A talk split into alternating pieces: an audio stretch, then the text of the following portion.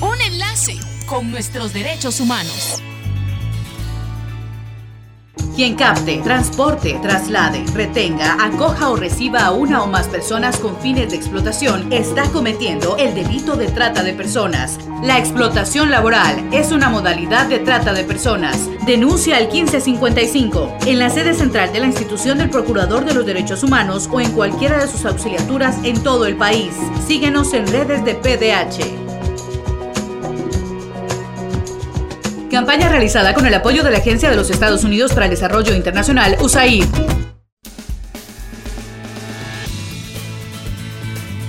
Les damos la bienvenida a PDHGT, el espacio de la Procuraduría de los Derechos Humanos. Hoy nos acompaña Gerardo Villamar, defensor de las personas privadas de libertad y nos viene a platicar acerca del seguimiento de las acciones realizadas por la Dirección General del Sistema Penitenciario y el cumplimiento de protocolos de emergencia por la pandemia en los centros penales. Defensor, bienvenido. ¿Cuáles son las acciones que ha generado la Dirección General del Sistema Penitenciario para que no se vulneren los derechos de las personas privadas de libertad durante la emergencia por COVID-19?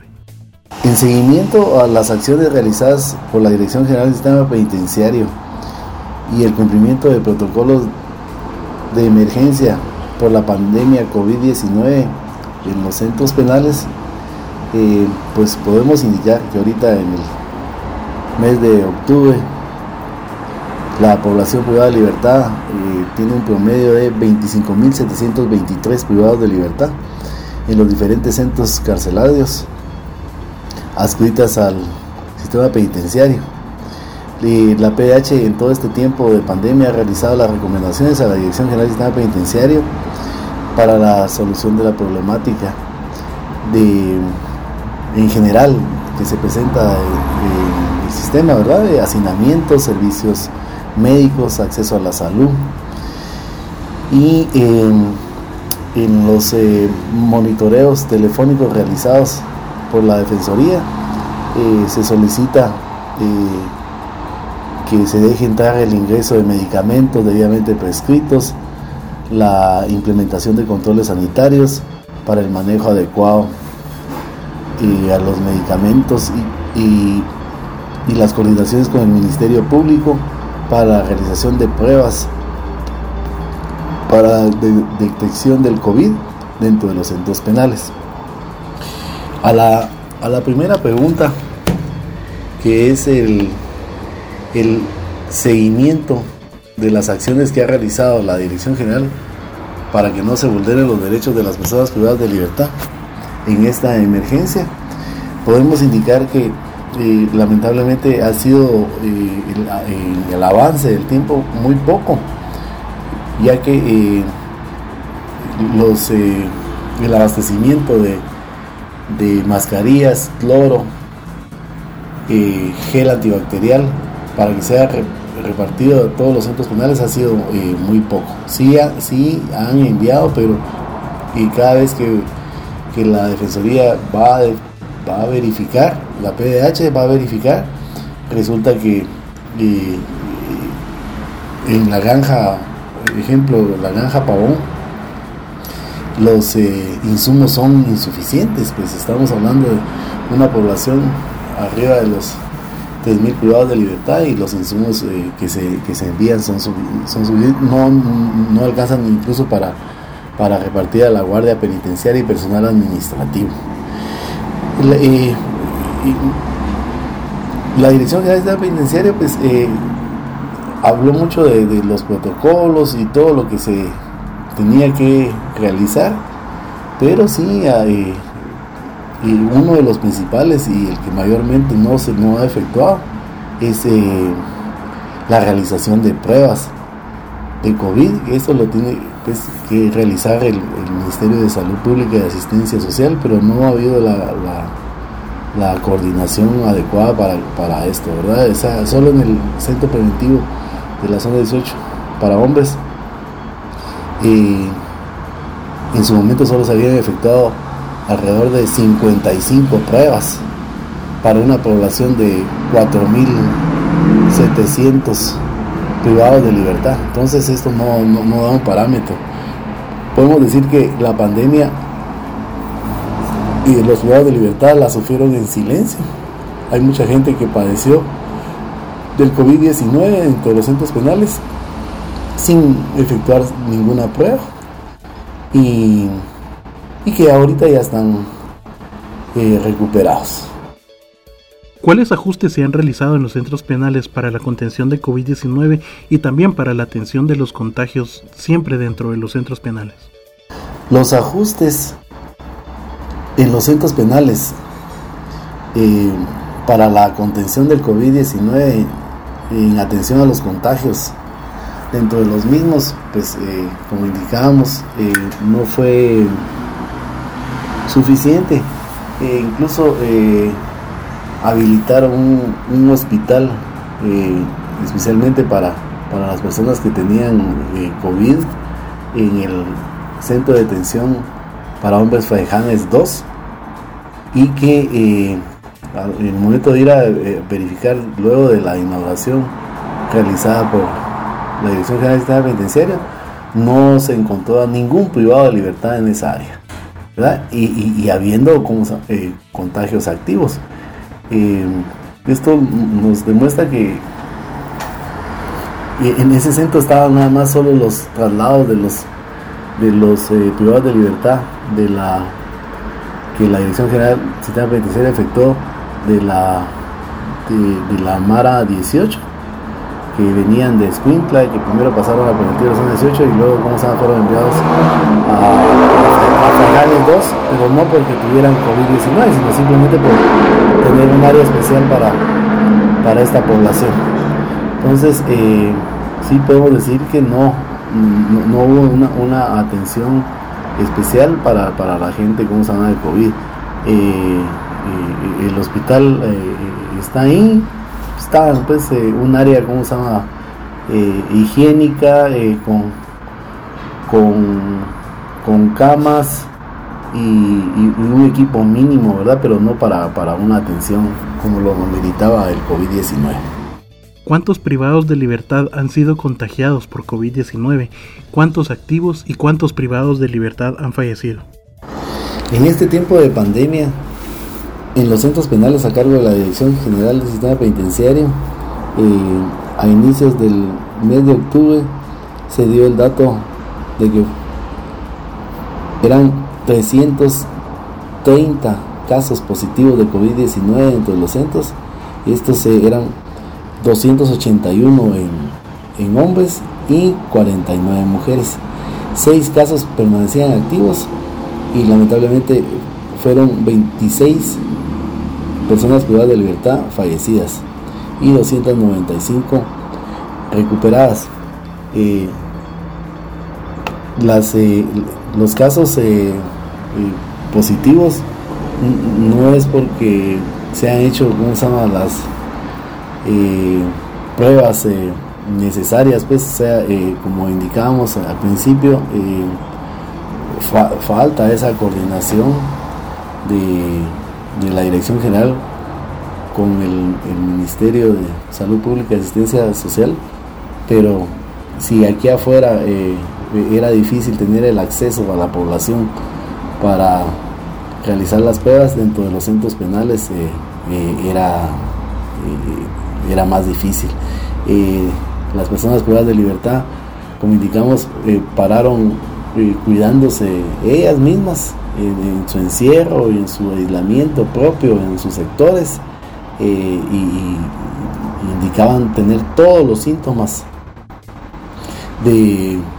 una persona infectada por COVID-19, pero muchas ya ni siquiera, ¿cómo se llama?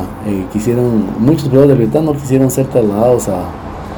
a los centros hospitalarios y, y las autoridades del sistema penitenciario pues eh, a veces ni cuenta se dieron cómo saben que tenían esa cantidad de, personas privadas de libertad eh, eh, mala verdad por eso el recuento que se hace es de las personas que sí en su momento se realizaron las pruebas las pocas que se realizaron y los que por alguna emergencia ya en el tema de salud iban a los a los centros hospitalarios Roosevelt y San Juan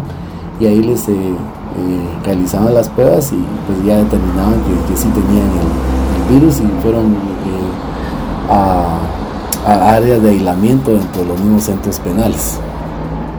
Han otorgado los jueces medidas sustitutivas, prevaleciendo siempre el derecho de acceso a la salud de las personas privadas de libertad durante este tiempo de pandemia. La Corte Interamericana de los Derechos Humanos y la Procuraduría de los Derechos Humanos eh, instaron y hicieron las recomendaciones de, de la de la población privada de libertad era una población vulnerable para lo que era COVID-19 y, empezaron a hacer las eh, recomendaciones a los, a los jueces, al organismo judicial, para que prevaleciera el derecho humano al acceso a la salud, eh, para eh, con este hacinamiento que hay en los centros penales de más de 350 por ciento de hacinamiento era pues pre, predecible la problemática que iba a haber con, con el COVID-19. Sin el COVID-19 ya la situación ya era eh, precaria, pues con COVID-19 se, se, solicitaba a los jueces que hicieran las gestiones para, para agilizar eh, los procesos de, personas que estaban en una situación preventiva o los que ya estaban en condena eh, pudieran tener una, libertad. Eh, al final eh, se logró en este tiempo de pandemia alrededor de, de 700 libertades con la intervención del Instituto de la Defensa Pública Penal y el apoyo de la de la unidad de expedientes de la subdirección de rehabilitación del sistema penitenciario, eh, quien agilizaron los, los informes de,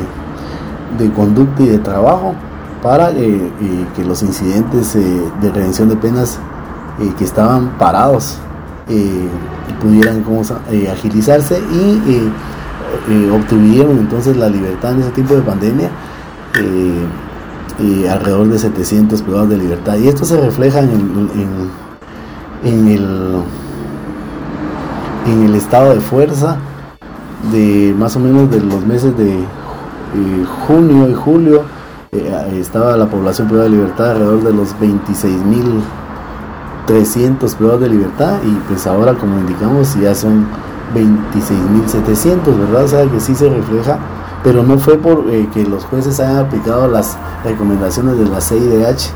y de la PDH de que porque fueran por el problema de pandemia que fueran como se han dejado en libertad. No fue por los incidentes de redención de penas que habían cumplido la mitad de su condena y se agilizaron los procesos y se lograron estas libertades. Por, eh, la problemática del COVID-19 fueron medidas sustitutivas que, que los jueces otorgaron y, fueron muy pocas, muy pocas porque el Ministerio Público, como se llama, eh, se opuso eh, bastante y los jueces eh, pretendían que fuera el, el INASIF, los médicos del INASIF, que, indicaran si, realmente la situación de salud del privado de libertad era pues